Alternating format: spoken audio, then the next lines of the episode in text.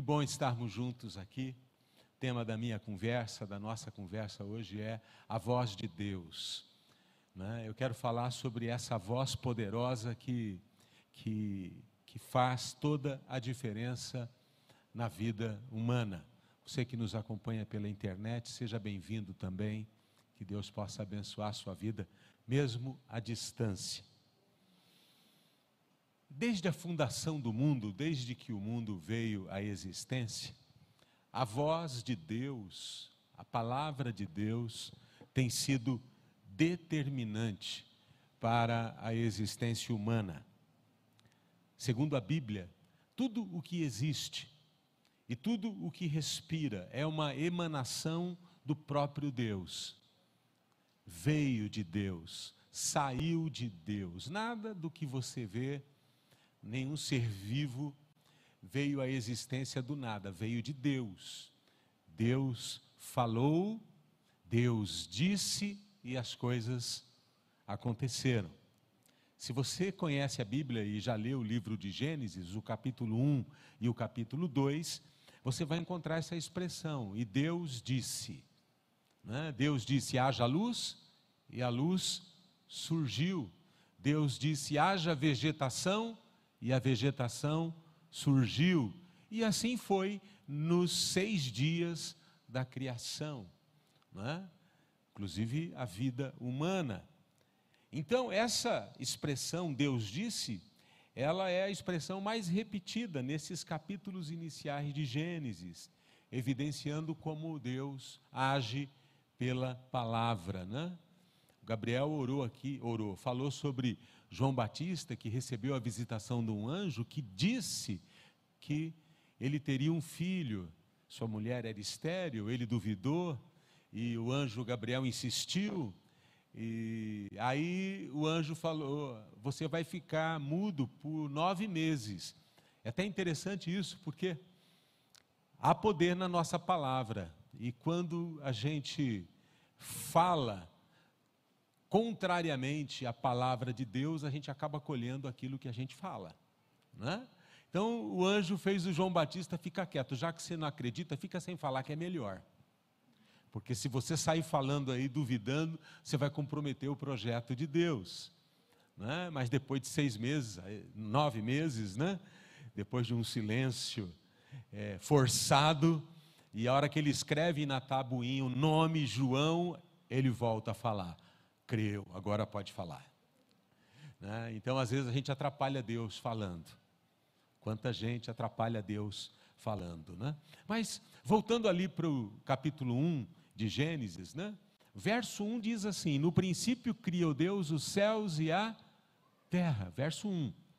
Verso 2: E a terra era sem forma e vazia, e havia trevas sobre toda a terra, sobre a face do abismo. E o Espírito de Deus pairava sobre toda a terra. É assim que a Bíblia começa: caos, desordem. A coisa estava desarrumada. E Deus começa a falar. Sabe, meu irmão, eu acho isso lindo, porque quando Deus começa a falar, o caos começa a mudar. É interessante isso, o caos tem que obedecer a Deus, a desordem tem que obedecer a Deus. Eu gosto muito de ver dessa maneira, quando Deus fala, quando você ouve a palavra de Deus, as circunstâncias da sua vida precisam se ajustar à vontade de Deus. Por isso que quando você lê um texto bíblico e você sente fé no coração, declara aquilo. Porque ao declarar aquilo, você está liberando um poder que é o poder da palavra, de criar coisas novas. Lembre-se que eu e você fomos criados à imagem e semelhança de Deus. E a Bíblia diz que a vida e a morte. Olha só. Obrigado, Joel. Estou aqui apanhando. Tenho só duas mãos. É, a vida e a morte estão no poder da nossa língua, da nossa boca. Obrigado, Joel. Te amo, meu irmão. Também te amo. Aleluia. Ontem nós fizemos aqui na igreja um curso de primeiros socorros. o Nilson, né, a Luciana, o doutor José deram um curso para os obreiros como ressuscitar alguém que está tendo um ataque cardíaco. Alguém que engasga. Foi tremendo, né? A gente foi de cobaia aqui. Né? O Joel não passou no teste de ressuscitar, né? mas foi uma benção. Mas é, eu gosto de enxergar dessa maneira, que a, a, a vida e a morte estão no poder da língua daquilo que a gente fala e daquilo que a gente escuta também. Quem aqui já ouviu coisas que fez muito mal? Uau! Tem coisas que a gente escuta, tem conversa que a gente tem que é melhor não ter, não é verdade? Seria melhor apagar. Né? As más conversações corrompem os bons costumes. Tem pessoas cuja conversa faz muito mal para a gente, é? destrói a nossa alegria, afetam o nosso dia. Deus nos livre em nome de Jesus. Ia bater três vezes, mas fica chato. É, então é importante que você entenda isso, né? O caos, aquele caos ali original, não pôde resistir à voz do Senhor. Acho lindo isso. O caos não resiste à voz do Senhor. Essa é a minha fé aqui na sua vida. Eu não sei como você se encontra. Eu sei que se você crê na palavra que for liberada, o caos pode ser transformado. Casamentos podem ser restaurados. Saúde pode ser recuperada. Porque nosso corpo entra em sintonia quando a gente dá ouvidos à voz de Deus. A escuridão teve que fugir diante da gloriosa luz da presença de Deus. Meus irmãos, guarde isso no teu coração. Viemos, viemos dele, passamos a existir pela, pela boca de Deus, viemos dele e voltaremos a ele. Pertencemos a ele. O autor do livro de Eclesiastes, Salomão, um sábio, escreveu no verso 12, verso 7: O pó volta à terra, e o espírito volta a Deus que o deu. Né? Salomão olhando para a existência humana, ele conclui: o pó voltará à terra de onde veio. A Bíblia diz que eu e você fomos formados do pó da terra, e o espírito voltará a Deus que o deu, porque você se lembra que Deus formou o homem do pó da terra e uf, soprou do seu espírito, fôlego de Deus entrou nas narinas daquele corpo ainda inerte do primeiro homem, e o homem se tornou alma vivente. É? O homem se tornou alma vivente, então o espírito pertence a Deus. Essa voz, a voz poderosa de Deus que estabeleceu os fundamentos para a existência, também é a mesma voz que nos sustenta ao longo da jornada. A mesma voz que nos trouxe à existência é a mesma voz que sustenta o universo, sustenta a vida humana. A vida humana só é possível por causa da palavra de Deus, por causa da sua fidelidade. Dá uma olhada em João capítulo 1, verso 1, na Bíblia revista e atualizada, vou usar aqui uma versão diferente. João capítulo 1, verso 1, né, o evangelista declara uma coisa interessante. Ele vai dar um nome a essa voz. João dá um nome à voz. Olha o que ele diz aqui, João 1, 1. No princípio, lembra? No princípio, né? Lá Gênesis 1, 1. No princípio Deus criou os céus e a terra. Agora João usa essa mesma expressão, ele diz de forma poética, no princípio. Ele volta lá nos primórdios da existência. No princípio era o Verbo. E o Verbo estava com Deus e o Verbo era Deus. Ele, o Verbo, estava no princípio com Deus. Todas as coisas foram feitas por intermédio dele, e sem ele, nada do que foi feito se fez. O João faz esse jogo de palavras interessante, bonito, falando que Jesus é o Verbo, Jesus é a palavra. Interessante que ali em Gênesis 1 você vê a ação do Pai, do Filho e do Espírito Santo. O Espírito pairava e, e, o Pai fala, e essa fala, João dá o nome de Verbo, e ele associa Jesus a esse Verbo. Jesus é o Verbo vivo, é o Verbo que se tornou gente, é a palavra que se tornou gente e que viveu entre nós, vai declarar o João. Verbo, na língua portuguesa, é uma palavra que indica ação. Deus da Bíblia é um Deus que se move. Né? Ação. A palavra no original, traduzida aqui como verbo, ela tem alguns significados adicionais muito interessantes. Por exemplo, ato de falar, palavra proferida a viva voz, liberada. Uma palavra que expressa uma concepção ou uma ideia ditos de Deus, decreto, mandato. Eu gosto de olhar para esse entendimento de que a palavra, o verbo, é, é, traz uma concepção.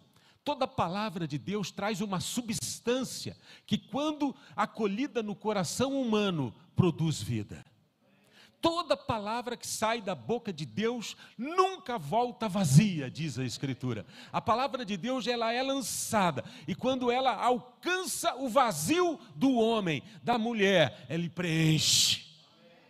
A palavra que entra no coração do homem e da mulher, a palavra que tem substância, a palavra que tem essência, quando ela encontra o vazio do homem, da mulher, do coração humano, ela preenche. A palavra tem conteúdo, a palavra tem essência. A palavra é comparada na Bíblia a uma semente. Quem é da agricultura sabe. A semente traz em si o potencial de uma grande planta, o potencial de uma árvore. E você lança a semente na terra, você rega a terra, você cuida da terra, e com o tempo aquela semente vai romper, ela vai germinar e ela vai dar uma planta, vai dar uma árvore, vai dar frutos, vai trazer sombra. Assim é a palavra de Deus na sua vida. A Bíblia diz que quando a palavra do Senhor cai numa boa terra, né? lá em João, o João usa a parábola do semeador e ele fala dos quatro tipos de solo onde a palavra cai: né? o solo rochoso, a beira do caminho, o solo de espinhos e a boa terra. Quando a palavra cai à beira do caminho, diz João, o inimigo vem e rouba a semente, porque se tem alguém que não quer que você ouça e compreenda a palavra, é o diabo. Ele quer roubar a semente. Mas a semente às vezes cai em coração rochoso, não tem muita profundidade. A, a semente não consegue lançar muitas raízes. Quando vem a, a crise, quando vem a dificuldade, a pessoa abandona. Mas tem também a semente que cai entre espinhos, e a Bíblia diz que esses espinhos, quando crescem, quando a semente germina e cresce, os espinhos, que são os cuidados do mundo, os cuidados da vida, sufocam a semente. Mas João diz que a semente, quando cai numa terra boa, ela dá fruto. Um por 30, um por 60, um por 100. Aleluia, que o teu coração seja um coração boa terra, meu irmão, minha irmã. Um lugar onde a semente prospera, onde as ideias e a essência que a palavra traz possam explodir no teu coração. Aleluia. Estava com a saudade de você, Cássio. Aleluia essa pandemia aqui. Ficamos um ano sem você dando glória a Deus, aleluia, irmão. Agora você pode gastar tudo. Amém, irmão? Aleluia. João, João, em sua linguagem metafórica, né? Ele usa uma linguagem metafórica, nos apresenta esse verbo, né? Como sendo a palavra de Deus, como sendo Jesus Cristo como sendo a segunda pessoa da Trindade. Dá uma olhada em João 1,14, tem aí, por favor, Fábio. João capítulo 1, verso 14. E o Verbo, lembra? O Verbo, ele continua. E o Verbo se fez carne e habitou entre nós, cheio de graça e de verdade, e vimos a sua glória, glória como do unigênito do Pai. É algo misterioso tremendo. É? O Verbo, a palavra viva, se faz carne. É a encarnação. Daí veio, vem essa palavra que a gente usa, né? O, o Filho encarnado, porque o Verbo se fez carne, ganhou essência. O Salmo 29, escrito por Davi, ele descreve de forma maravilhosa esse poder da voz do Senhor. Abra aí no Salmo 29, se você veio com a sua Bíblia, ou acompanha na tela, por favor. O Salmo no 29, esse Salmo de Davi, exalta essa voz. Ele diz assim: atribuam ao Senhor, ó seres celestiais, atribuam ao Senhor glória e força. Atribuam ao Senhor a glória que o seu nome merece. Adorem o Senhor no esplendor do seu santuário. É um convite à adoração, meu irmão. É um convite a uma expressão de louvor extravagante. A adoração a Deus não pode ser tímida, não pode ser acanhada, ela tem que ser extravagante ela tem que ser intensa. Nosso canto, nosso louvor tem que ser um canto de adoração intenso. Não é? O culto, as nossas reuniões, elas precisam exaltar a glória de Deus. A glória de Deus. A gente não pode cantar morrendo, a gente tem que cantar cheio de entusiasmo. É assim, meus irmãos, não é? porque Deus é glorioso. Deus é glorioso. A glória dele é tremenda, e quando nós nos damos conta disso, nos cabe a exaltação, nos cabe a glória, nos cabe a exaltação.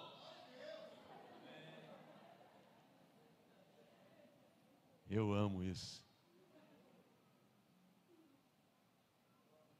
Porque nós precisamos vibrar com a presença dEle, com a, com a palavra dEle.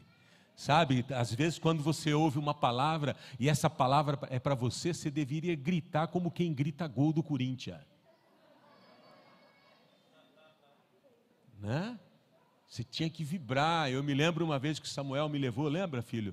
Lá no Pacaembu né? e a gente foi assistir, eu, a Márcia, Samuel, fomos no Pacaembu, e ele comprou o ingresso no lugar errado. Nós fomos parar no meio da torcida dos Gaviões da Fiel. Aquilo sim é vibração. Os caras não assistem jogo, eles ficam pulando assim. Um cheiro de maconha, coisa do outro mundo. Eu falo, Zuzu bem, Zuzu bem, quem que está ganhando? Mas vibração com um time de futebol. Aliás, ganhou naquele dia. Vai, Corinthians. Os palmeirenses estão felizes, né? Ganhou. 3 a 1 do Grêmio. Parabéns aos palmeirenses. De virada, né? Ei, meu Deus do céu. Senhor, tem misericórdia da tua filha os palmeirenses entrarão no reino dos céus. Amém? Sem mundial, mas vão entrar. ai, ai, ai. Eu me lembro daquele rapaz endemoniado que Jesus expulsou os demônios dele. E ele entrou num bando de palmeirense. E os palmeirenses não deram conta, se lançaram no precipício. Um São Paulino me disse que o, o cara que estava endemoniado era corintiano, que aguentou ficar com eles tranquilo, mas os porquinhos não deram conta. Mas volta para o assunto, volta. Meu, meu, meu não, meus irmãos. Sai, Corinthians. Sai, mano. Fica falando do Corinthians, confunde todo o culto, tá vendo? A adoração a Deus precisa ser intensa. Amém? Não aceite uma adoração assim. Não, intensa. Olha o que o, o, salmista vai dizer sobre a voz de Deus. Imagina que, eu creio que quando ele escreve esse salmo, ele, tá, ele tem em mente ali a criação, ele tem em mente aquele momento poderoso, aquele momento incrível da criação. Lembra, a terra era sem forma e vazia, né? Imagina a escuridão tomando conta de tudo. E aí o salmista começa a descrever: a voz do Senhor ressoa sobre as águas, o Deus da glória troveja. O Senhor troveja sobre as muitas águas, a voz do Senhor é poderosa, a voz do Senhor é majestosa, a voz do Senhor quebra os cedros. Cedros é uma árvore muito resistente, muito dura, muito firme, mas a voz do Senhor quebra. Por isso que o coração do seu marido vai ser quebrado no nome de Jesus. E da sua esposa, né? Se for o contrário. Aleluia. O Senhor despedaça os cedros do Líbano. Ele faz o Líbano, que é um monte, né, saltar como um bezerro. O Sirion, que é outro monte, como um novilho selvagem. A voz do Senhor corta os céus com raios flamejantes. Pensa numa tempestade, irmão, é o que está rolando. Esses dias nós tivemos aqui um vendaval imprudente, né? veio uma nuvem de poeira. Quem viu? Assustou um vento, né? Mas nós não sabemos, eu nunca vi um furacão, eu nunca vi um ciclone, nunca vi essas coisas, nem quero ver. Né? Nem quero ver. Mas você percebe que é uma coisa assustadora, aterradora, e o salmista está descrevendo tudo isso, né?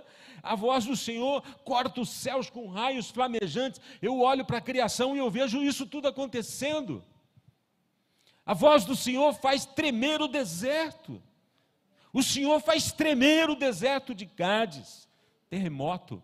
A voz do Senhor retorce os carvalhos. Carvalho, árvore centenária, muito forte, muito resistente, e despe as florestas. E no seu tempo, todos gritam, clamam: glória! O Senhor assentou-se soberano sobre o dilúvio, o Senhor reina soberano para sempre. E o salmista encerra com uma esperança, uma palavra de esperança para mim e para você, no meio dessa tempestade, no meio de todo esse tumulto, desses raios, dessas coisas todas, o Senhor dá força ao seu povo. O Senhor dá a seu povo a bênção da paz. Quantos podem dizer amém? O que esse salmo nos ensina? Duas coisas importantes. Em primeiro lugar, somos convocados a uma adoração vibrante, que reconhece a glória e a majestade de Deus. Tenho dito para os ministros de louvor dessa casa, tenho dito para a nossa equipe de louvor, Gabriel Nascimento, nós precisamos de um louvor vibrante, intenso, up, porque ele merece o nosso melhor. Amém? Nós precisamos nos envolver com a adoração. Nós precisamos entrar nesse lugar de adoração, porque isso produz libertação na nossa vida. A Bíblia diz que o Senhor habita no meio dos louvores do seu povo. Nosso Deus é vivo e precisa ser exaltado segundo a sua glória e a sua majestade. O salmista descreve uma poderosa tempestade celestial trovões, raios cortando os céus e atingindo a terra, pois quando o Senhor fala, a terra treme. Não há como ficar indiferente diante dessa voz que vem do céu. Quando Deus fala, todas as outras vozes devem silenciar. Spurgeon, o príncipe dos pregadores, né, ele dizia: quando um leão ruge, todas as bestas feras se aquietam. Assim o é com a terra que silencia e emudece, enquanto Jeová troveja maravilhosamente. Amém? Esse mundo precisa ouvir a voz de Deus.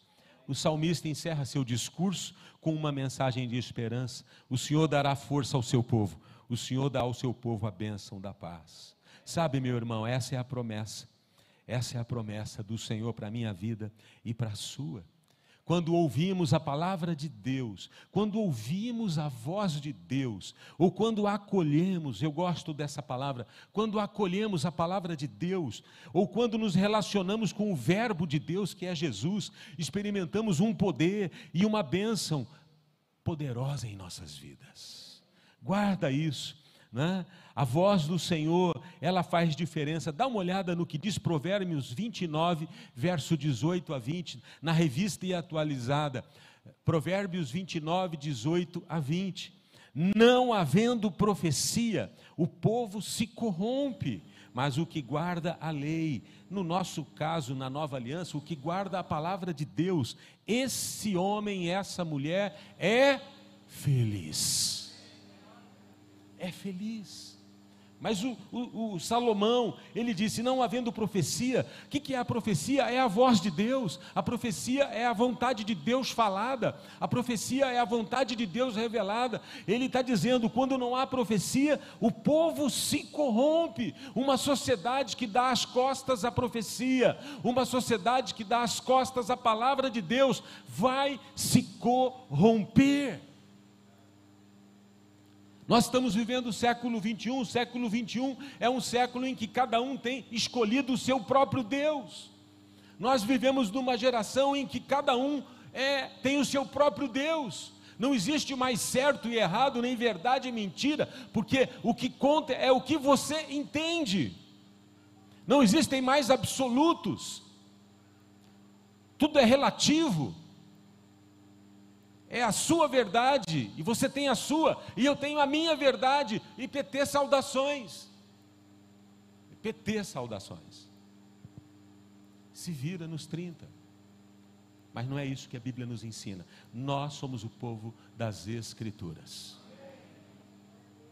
Amém? Nós somos o povo que nasceu porque ouviu uma palavra de Deus. Nós somos o povo que abriu o coração porque Deus tocou nossa vida. E nós somos um povo que tem uma herança que tem uma tradição que ele nos deixou, uma verdade, e ele fez questão de deixar uma verdade escrita, que quando se une ao Espírito Santo, libera poder. Uma outra versão desse mesmo versículo diz assim: onde não há revelação divina, o povo se desvia. Não existe povo de Deus sem revelação.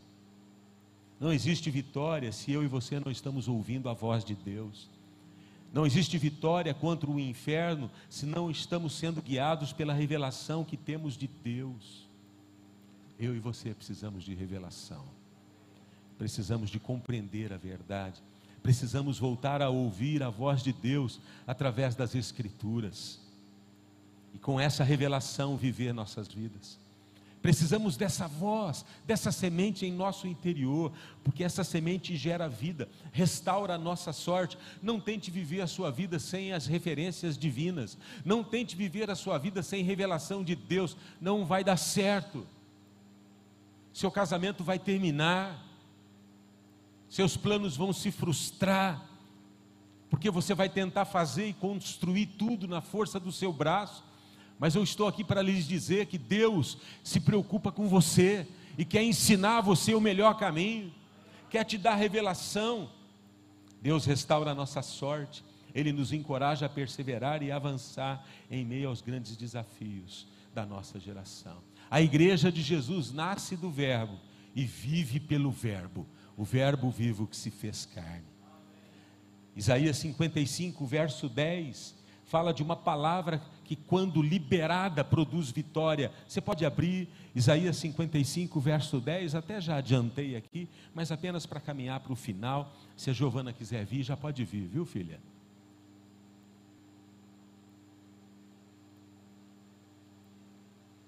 Isaías 55, verso 10.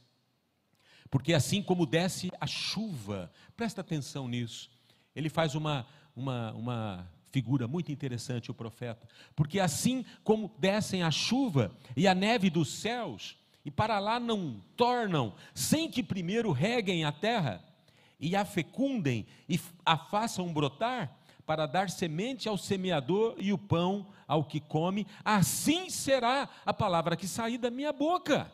Não voltará para mim vazia, mas fará o que me apraz e prosperará naquilo para o que a designei. Quantos podem dizer amém? O profeta aqui compara de forma poética, muito interessante, que a palavra de Deus é como uma semente, é como a chuva, como a neve que cai sobre a terra.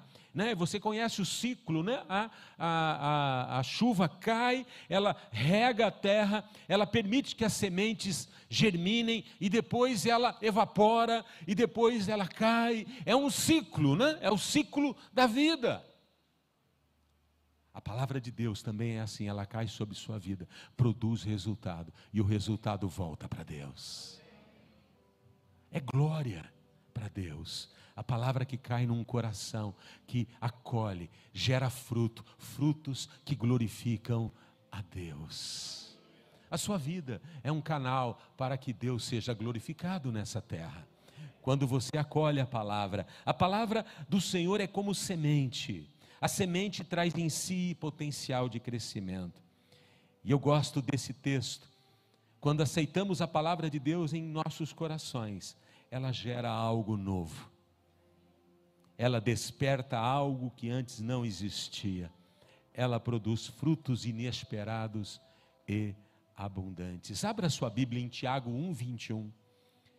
Tiago, irmão de Jesus, ensina.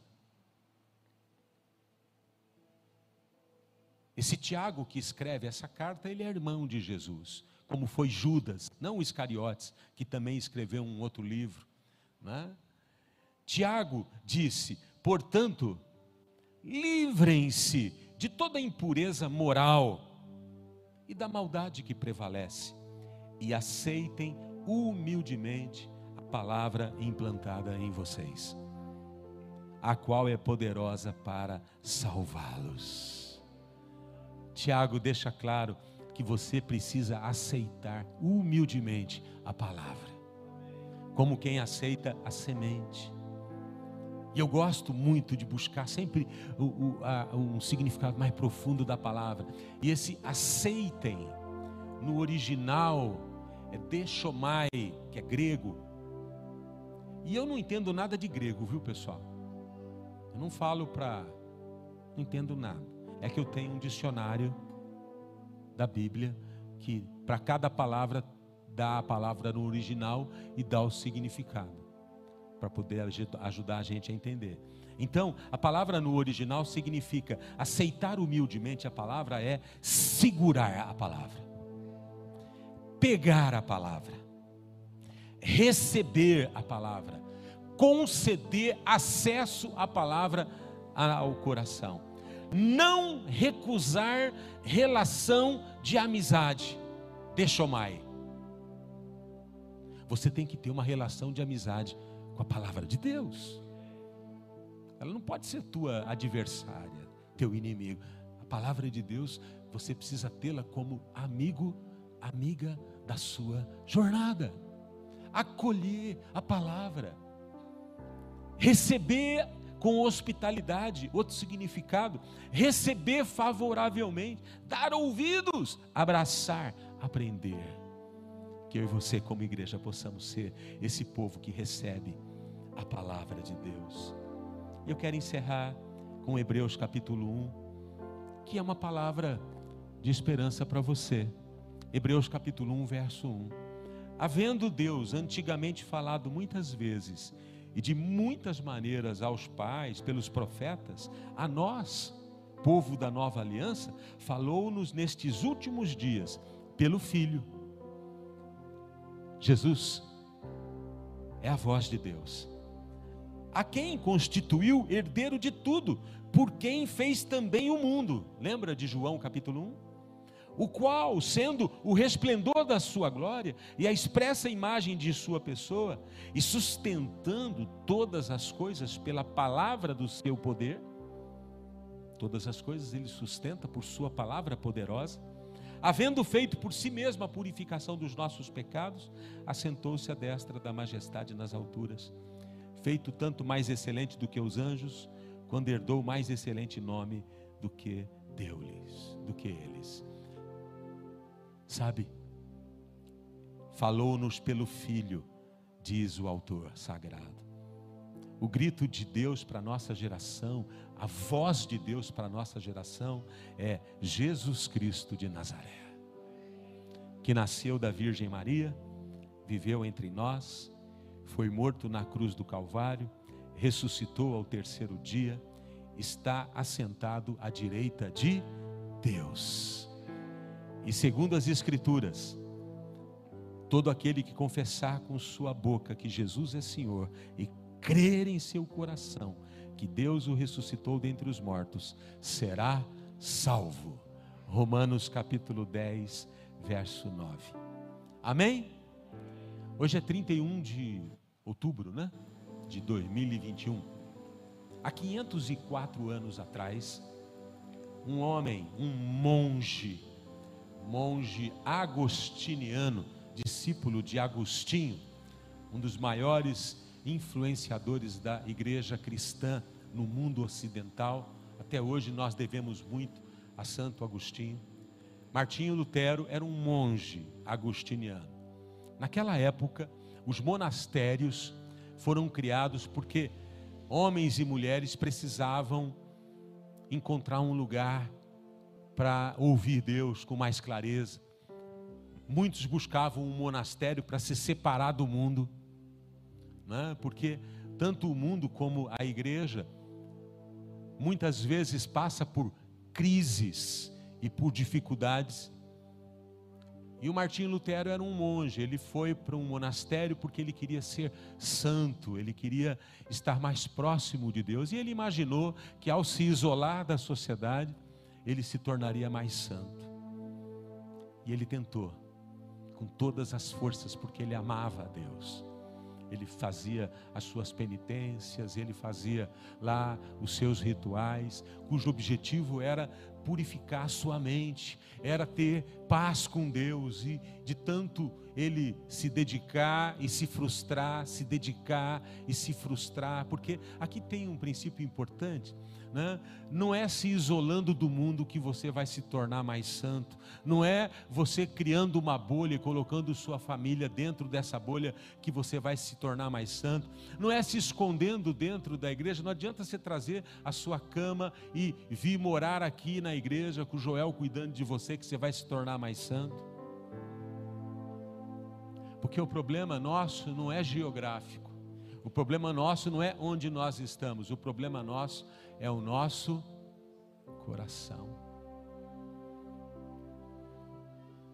Eu posso morar com a Márcia numa barraca lá no meio da floresta amazônica. Mas vamos continuar sendo pecadores. Porque não é a solidão, não é o isolamento que vai fazer a mudança que só o Espírito Santo pode fazer na vida de um homem e de uma mulher. Martinho Lutero lutou com todas as forças que tinha. Mas um dia ele estava lendo a carta de Paulo aos Romanos, na sua cela de isolamento, né, que eles ficavam sozinhos à luz de velas, ele passou por um versículo, Romanos capítulo 1, verso 17. O justo viverá pela fé. Porque no Evangelho é revelada a justiça de Deus, uma justiça que do princípio ao fim é pela fé, como está escrito: o justo viverá pela fé. Quando o Martinho leu isso, o coração dele explodiu. Ele falou: Achei o que eu estava procurando, achei a pérola de maior valor. Eu descobri aquilo que pode mudar a minha vida para sempre. A, a minha vida pode ser transformada pela fé em Jesus. Eu não posso comprar minha salvação, eu não posso comprar a, a minha eternidade, eu, eu, eu não posso fazer isso, eu preciso dEle na minha vida. E ali ele se encontra com Jesus como ele nunca tinha se encontrado. E ele sai dali decidido, porque ele foi visitado por Deus, a reformar a igreja, a reformar o, o, o caminho da, da jornada cristã. E ele vai na sua igreja, ele publica 95 teses Naquela época a igreja estava bastante confusa, era o período das indulgências, e a igreja estava confusa, ele publica suas 95 teses, e ele logo é, é chamado, é desafiado para negar aquilo, porque aquilo traria problemas. Mas ele disse: Eu não posso negar aquilo que eu recebi de Deus. Foi excomungado, foi excluído.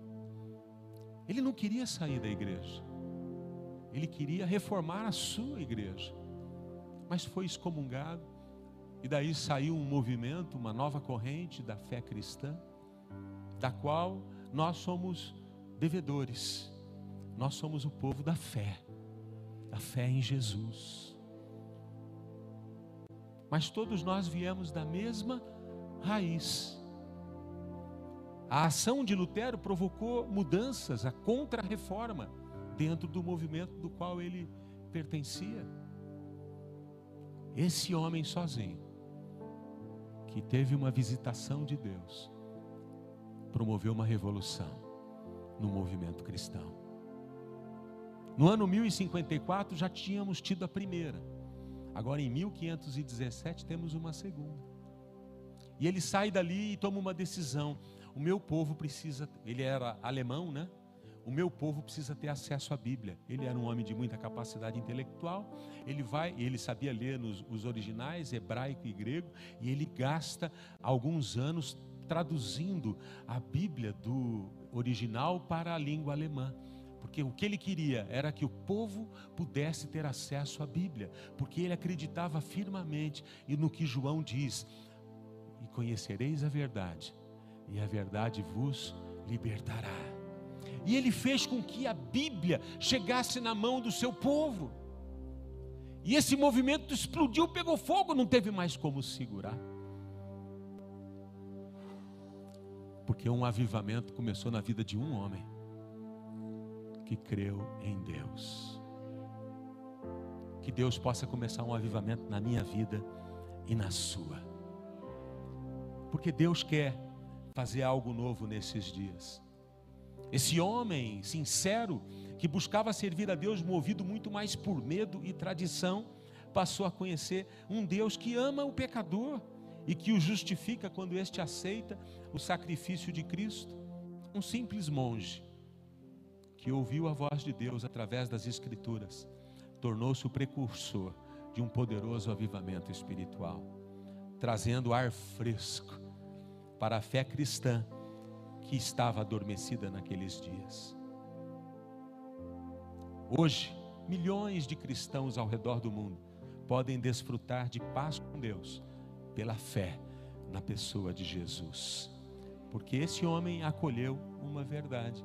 Quando Deus fala, você pode dizer comigo, quando Deus fala, tudo muda ao nosso redor.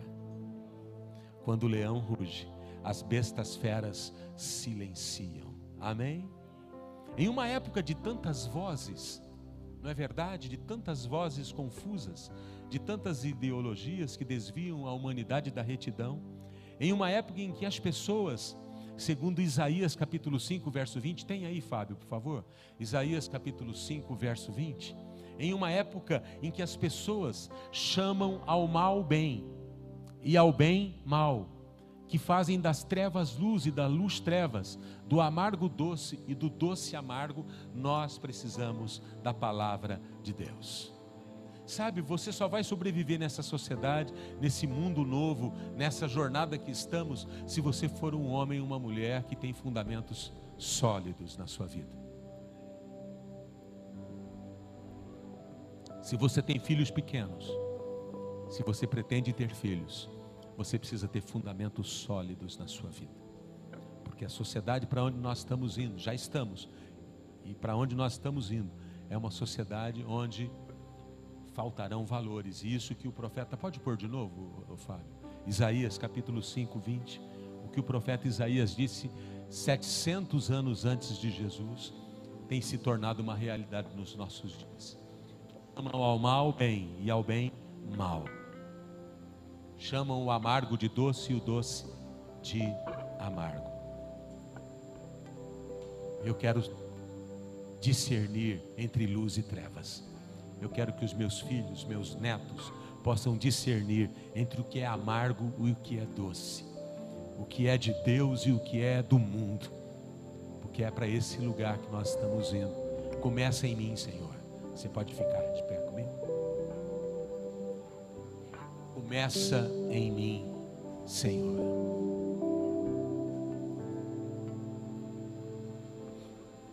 Nós estamos vivendo né, numa época de muita eles chamam, né? Lacração, cancelamento. As opiniões estão sendo, assim, muitas vezes criticadas, né? Vocês devem ter acompanhado essa semana um jogador de vôlei, Maurício Souza, da seleção brasileira olímpica, né? Pôs uma foto no Instagram do filho do super-homem beijando um outro rapaz e ele fez um comentário, né? Olha, onde é que nós vamos chegar com essas coisas caminhando para esse lado, né? Pois ele perdeu o emprego, né? houve uma pressão na mídia, nas mídias sociais, ele foi dispensado do emprego, foi acusado de homofobia, né? porque ele expressou a opinião dele. Sabe, meus irmãos, a igreja é lugar de acolhimento, a igreja é lugar todo tipo de pessoa. Todo mundo que tem problema é bem-vindo aqui.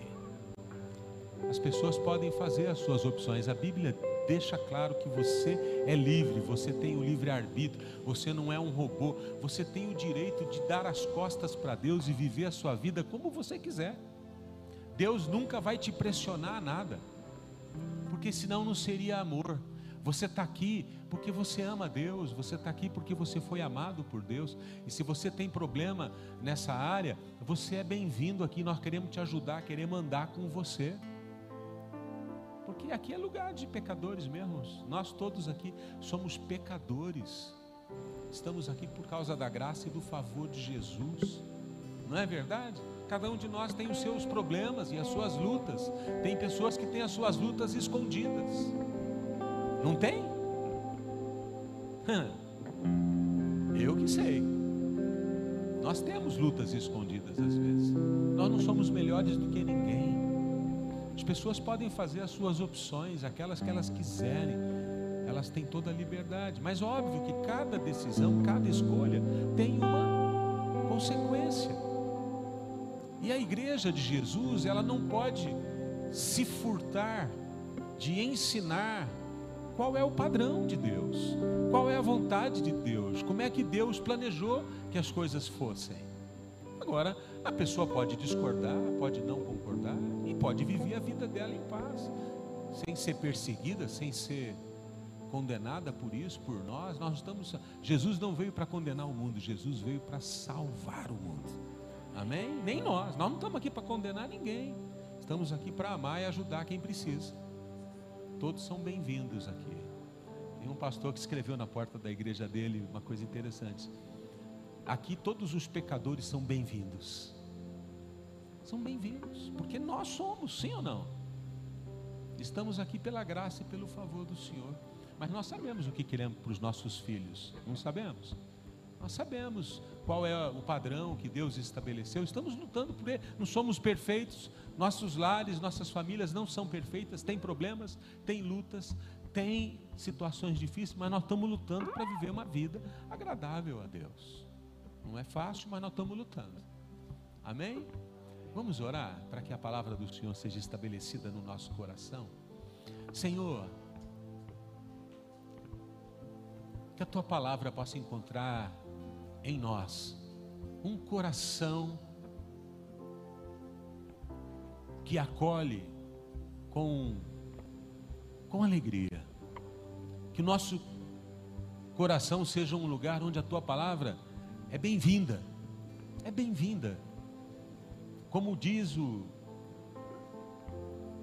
o original, que nós sejamos amigos da palavra, companheiros da palavra na jornada. Que o teu Espírito Santo produza vida em nós através da tua palavra. E que nessa noite, se há alguém aqui precisando de um milagre, de uma intervenção do Senhor, que a palavra, Senhor, seja vida no coração deles no nome santo de Jesus. Começa em mim, Senhor. Começa na minha vida.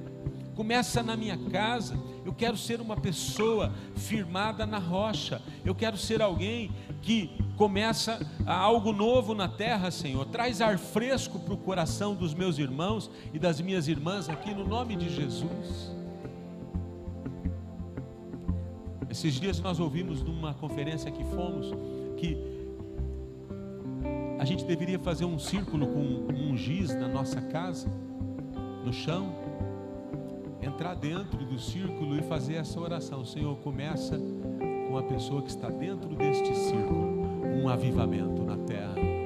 Porque às vezes nós ficamos clamando por um avivamento no mundo, um avivamento aqui, um avivamento acolá, e nos esquecemos que o avivamento começa em nossa vida, em nossa casa, em nossa família. Amém?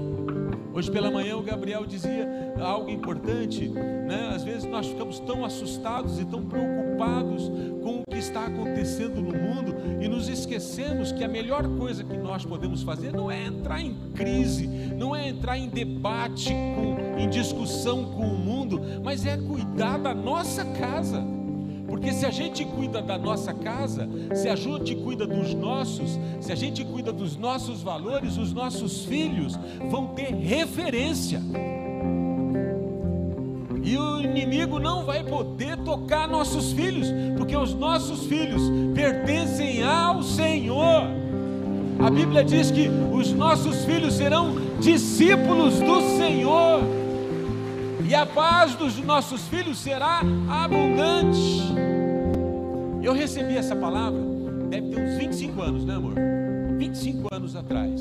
Nós estávamos lá na Vila Marcondes, numa reunião de oração, umas 60 pessoas, estávamos todos num grande círculo de mãos dadas, e o pastor Nê, na época que ele já não enxergava na época, né? Ele já não enxergava, ele veio até mim e ele chegou perto de mim e falou: Nivaldo, eu tenho uma palavra para você. Isaías 54, eu acho que é 3, hã? 13, né?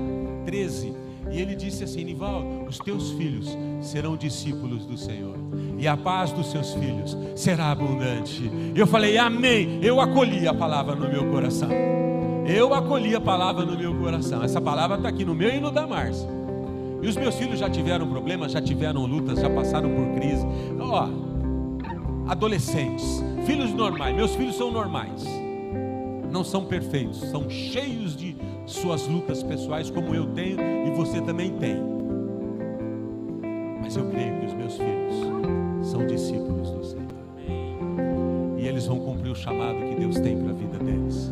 Talvez não do jeito que eu planejei, mas do jeito que Deus pensou para a vida deles. Os meus filhos vão ser bênção na terra. Minha nora vai ser bênção na terra. Minhas netas vão ser bênção na terra. Eu, tô, eu tenho declarado, porque eu creio que essa bênção é para ele. Eu acolhi a palavra e eu libero a palavra. Eu oro a palavra. E quando alguma coisa não, vou, não vai bem, eu digo: Senhor, meus filhos serão discípulos do Senhor.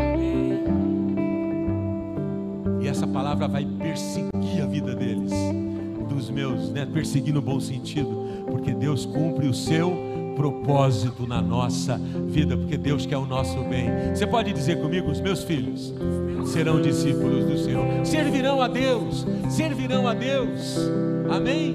E nem sempre os nossos filhos servirão a Deus do, no nosso pacotinho. Zacarias, né? Zacarias que teve o João Batista. João Batista, ele foi o, um filho assim totalmente fora da programação do Zacarias. Você sabia? Porque o Zacarias era sumo sacerdote. Provavelmente o João Batista, ele seria o próximo sumo sacerdote. Mas a Bíblia diz que o João Batista foi morar no deserto. Ele se vestia com roupa de pele de camelo. É isso? Comia gafanhoto e mel. Um hippie. É, o cara é um hippie dos nossos dias. Não, o cara vive no deserto, come mel e gafanhoto, se veste de roupa de camelo. O Zacarias falou: Senhor, tem certeza que esse menino vai ser usado? Você que tem um filho, o teu filho está meio esquisito, saiba que Deus tem um plano. Deus tem um plano, é que a gente tem uma cartilha, a gente tem umas regrinhas e quer que todo mundo entra dentro delas, mas Deus não tem limites. O João Batista foi um esquisitão. O pai dele estava lá no, no, no, templo. Eu imagino que o Zacarias queria que o filho dele fosse pastor que nem ele, sacerdote que nem ele.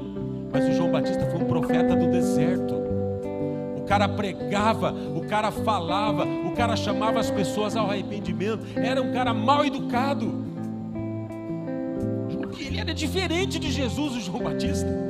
João Batista chegava no cara e falava: raça de víboras, seus pecadores, vocês vão tudo para o inferno. Imagina se eu fosse pregador desse tipo aqui. Vocês iam me excluir, cancelar o pastor. Mas ele era assim. Quem ensinou você, Robson? Ah, vim aqui com essa cara bonitinha, mas eu sei que você é um sem vergonha.